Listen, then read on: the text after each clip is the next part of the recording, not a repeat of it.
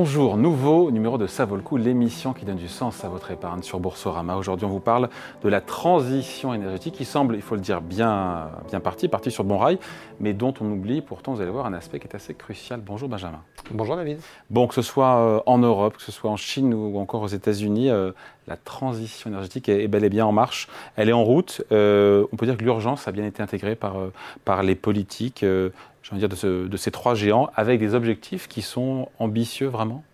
Il n'y a pas de doute là-dessus? Les objectifs sont très très ambitieux, même. On peut dire, euh, peut même se demander parfois s'ils ne sont pas trop ambitieux. Euh, je prendrai l'exemple de l'Europe. Hein. ramener, euh, les, baisser nos émissions de 55% à horizon 2030, c'est extrêmement rapide. Zéro en 2050. Ça fait qu'en 30 ans, il faut changer complètement notre système. Alors par contre, l'urgence a quand même été maintenant bien intégrée.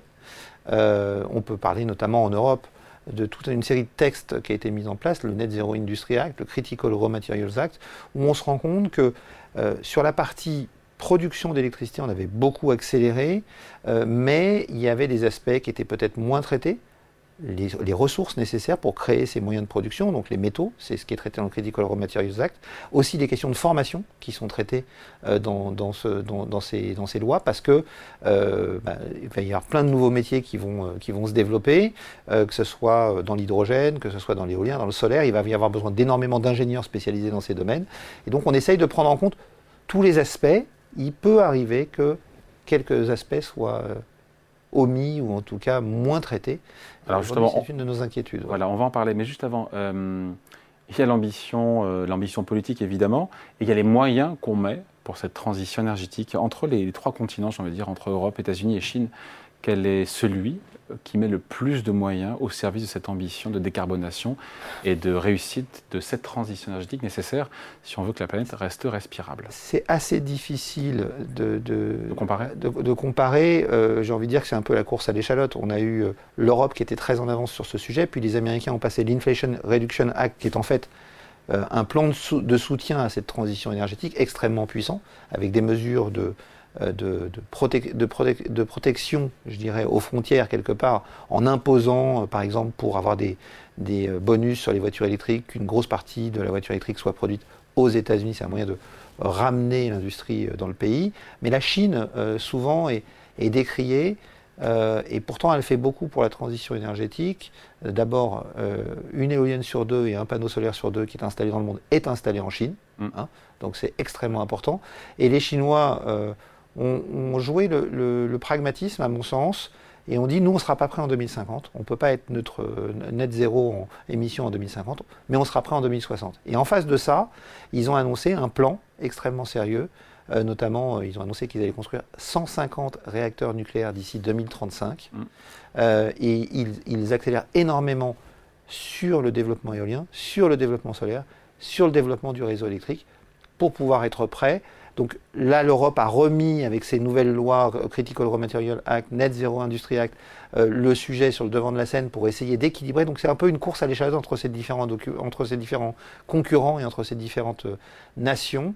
mais tout avance et ça c'est plutôt une bonne nouvelle. Justement, le réseau électrique, vous lâchez le mot et il faut en parler parce que c'est l'un des angles morts selon vous de cette transition énergétique. On parle essentiellement de produire de l'électricité à base d'éolien, de solaire, à bas carbone, c'est très bien, mais la distribuer, c'est aussi important, c'est une autre paire de manches, et c'est toute la question des infrastructures, encore une fois, électriques, qui est derrière, et qui n'est pas traitée aujourd'hui selon vous? Alors qui est peut-être pas assez traitée. Il y a, des, il y a une prise en, prise en compte, et on, on commence à réaliser l'importance, mais effectivement, voilà, on a beaucoup travaillé sur la partie production d'électricité et beaucoup moins sur la partie distribution, ce qui nous amène à des sujets extrêmement euh, Qu'est-ce qu'on appelle complexes aujourd'hui. Bah, c'est quoi ces infrastructures C'est les lignes haute tension et les lignes basse tension que vous voyez passer un peu partout. Les pylônes, quoi. C'est les pylônes euh, qui, qui, vont transporter l'électricité de l'endroit où c'est produit jusqu'à l'endroit où c'est consommé. Alors il y en a, mais il y a deux, il y a deux, deux éléments euh, qu'il faut bien prendre en compte. D'abord, les moyens de production renouvelables sont des moyens qui sont beaucoup plus diffus. C'est-à-dire qu'au lieu d'avoir un centre de production, vous avez 10 éoliennes qui vont être étalées sur, une, euh, une grande surface, donc il va falloir raccorder ces 10 éoliennes au réseau. D'accord, pour pouvoir arriver à faire, à faire votre. et puis, vous avez une deuxième contrainte, c'est qu'aujourd'hui, on est dans un système de consommation, mais de production aussi. C'est-à-dire qu'un particulier peut avoir des panneaux solaires sur son toit et produire sa propre électricité. Donc quand il en a besoin, il la consomme. Le reste du temps, il va la renvoyer sur le réseau.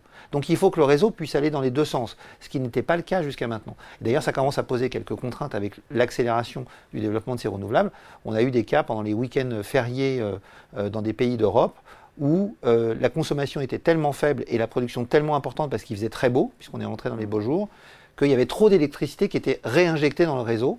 Et donc, euh, certains gouvernements, la Hollande notamment, envisagent de plafonner le retour réseau des consommateurs euh, vers le réseau central. Après, on peut, la, on peut, la, stocker aussi, cette électricité. Alors après, il faut installer des moyens de stockage chez soi pour pouvoir la stocker. Et donc, c'est peut-être vers ça qu'on ira à terme. Mais donc, vraiment, c'est tous ces moyens de, tous ces moyens de distribution. Donc, effectivement, il y a déjà beaucoup de pylônes aujourd'hui. Mais selon une étude qui a été faite par Bloomberg New Energy Finance récemment, on, arrive, ils arrivent à la conclusion qu'aujourd'hui, le réseau électrique, c'est à peu près 70 millions de kilomètres de câbles à travers le monde. Et que pour assurer la transition énergétique, il faudrait passer à 152 millions de kilomètres. Il faut le doubler. Faut le doubler. Pour vous donner un, élément de comparaison, 152 millions de kilomètres, c'est la distance moyenne entre la Terre et le Soleil. Ah, voilà. Et, on a 30 ans pour faire ça. Et, donc, le gros problème, c'est qu'il y a une prise de conscience, mais elle est encore très insuffisante. Je vais vous donner un exemple.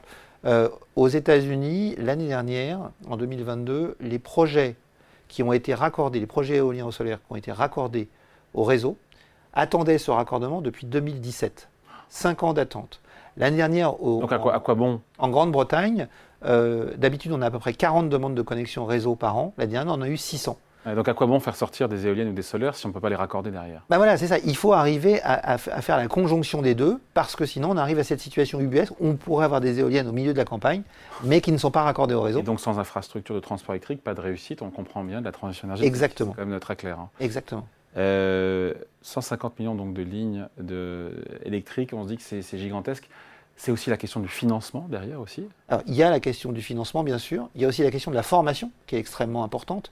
Euh, aux États-Unis, aujourd'hui, il y a un manque cruel d'électriciens. Si vous cherchez un électricien, un, ça va vous coûter très cher, et deux, vous allez attendre très longtemps. Et vous avez un énorme besoin de formation sur ces métiers spécifiques de la transition énergétique. Et puis le financement, effectivement, c'est une question importante. Mais là, on est dans de l'infrastructure, et donc on est sur des, euh, biens à financer qui ont un rendement, j'ai envie de dire, qui est relativement long terme et relativement stable et relativement assuré, donc ça se finance assez bien.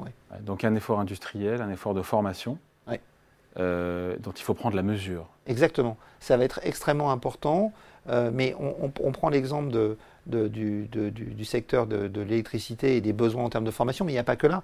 Euh, je le disais, les textes européens aujourd'hui prennent en compte ces besoins de formation, mais ils prennent en compte sur les, marchés cibles de l'Europe, donc sur euh, la géothermie, sur l'hydrogène, sur l'éolien, sur le solaire, sur la capture de carbone. Il y a un autre domaine qui est complètement oublié aujourd'hui, c'est le domaine minier. Et on a un énorme problème aujourd'hui et une énorme crainte sur euh, la disponibilité d'ingénieurs miniers spécialistes compte tenu des besoins en métaux, on a déjà parlé que va générer cette transition énergétique, sachant que le domaine minier aujourd'hui, David, est le domaine d'activité industrielle qui a la plus mauvaise image derrière le secteur pétrolier. Et donc, vous n'attirez pas... et on a le même problème selon vous? Bah, euh, Alors, j'ai envie de dire, à tort, euh, l'industrie minière pollue. Je veux dire, c'est une certitude. Aujourd'hui, il faut qu'on soit un peu pragmatique. On n'a pas 36, euh, 36 solutions devant nous. C'est soit les énergies fossiles, soit les énergies renouvelables, soit une dépendance au pétrole, soit une dépendance aux métaux. Quelle est la pollution générée par la production métallique euh, en termes de CO2, puisque c'est notre priorité aujourd'hui hein. euh, Les émissions de CO2 de l'ensemble du secteur des métaux, sur l'ensemble de la chaîne de production, c'est entre 11 et 14% des émissions de CO2 de la planète.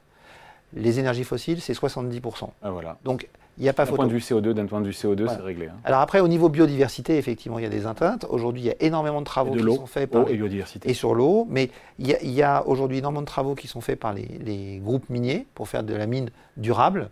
Euh, en Europe. C'est pas un oxymore, ça, une mine durable? Non, non, non. Ben, encore une fois, il faut savoir ce qu'on veut. Si demain on veut ne plus, ne, plus faire du tout de dégâts dans la nature, euh, il faut arrêter de faire des trous dans le sol pour prendre des choses, pour les transformer et faire autre chose. Donc il faut arrêter l'économie. Mm. Hein. L'autre élément qu'il faut prendre en compte, c'est qu'en faisant cette transformation du secteur euh, mm. des fossiles au secteur des métaux, vous arrêtez aussi tout le minage de charbon. Donc vous avez une très forte réduction de l'atteinte à la biodiversité dans cette partie-là. Donc je ne dis pas qu'il n'y a pas de problème, mais quelque part, il n'y a pas de solution idéale, si ce n'est de totalement arrêter l'économie. Ce n'est pas ce qu'on veut. Donc j'ai envie de dire que c'est la moins mauvaise des solutions pour pouvoir garder un, rythme, euh, un rythme de développement qui soit cohérent avec ce que nous voulons. En tout cas, le jeu de mots n'est pas de moi, mais la transition énergétique ne tient, ne tient qu'à un fil. Euh, et c'est ce fil, c'est le fil électrique, qui va relier l'éolienne euh, à, votre, à votre compteur électrique. Un, petit point quand même d'attention supplémentaire quand même dans tout ça, c'est que s'il y a une acceptation aujourd'hui très forte de la transition énergétique, il y a une moins bonne acceptation de, des infrastructures en elles-mêmes. Donc en gros, les gens veulent bien qu'on passe aux énergies propres. Mais pas dans leur jardin. Mais ils, n'acceptent pas d'avoir une éolienne dans leur jardin ou, près de chez eux. C'est ce qu'on appelle le NIMBY, Not in my backyard, pas dans mon jardin. Et on a même un nouveau phénomène qui se développe, c'est le phénomène banana, qui, veut, dire... build absolutely nothing anywhere near anyone. Ne rien construire du tout à côté de personne. Donc en gros, c'est une, fronde contre le développement d'infrastructures. Et là, on a un vrai sujet. Il faut travailler sur cette acceptation, euh, sur les mines, parce que dans le projet européen, il y a une volonté de redévelopper des mines en Europe euh, pour pouvoir assurer une partie de notre souveraineté, et également sur ces infrastructures, parce qu'il n'y a pas de solution parfaite, malheureusement, pour pouvoir aller vers une économie plus propre et donc garder une planète soutenable. Allez, merci beaucoup. Point de vue signé Benjamin Louvet, gérant matières premières chez Ophi Invest M. Merci Benjamin. Merci David. Et ça vaut le coup revient la semaine prochaine sur Boursorama.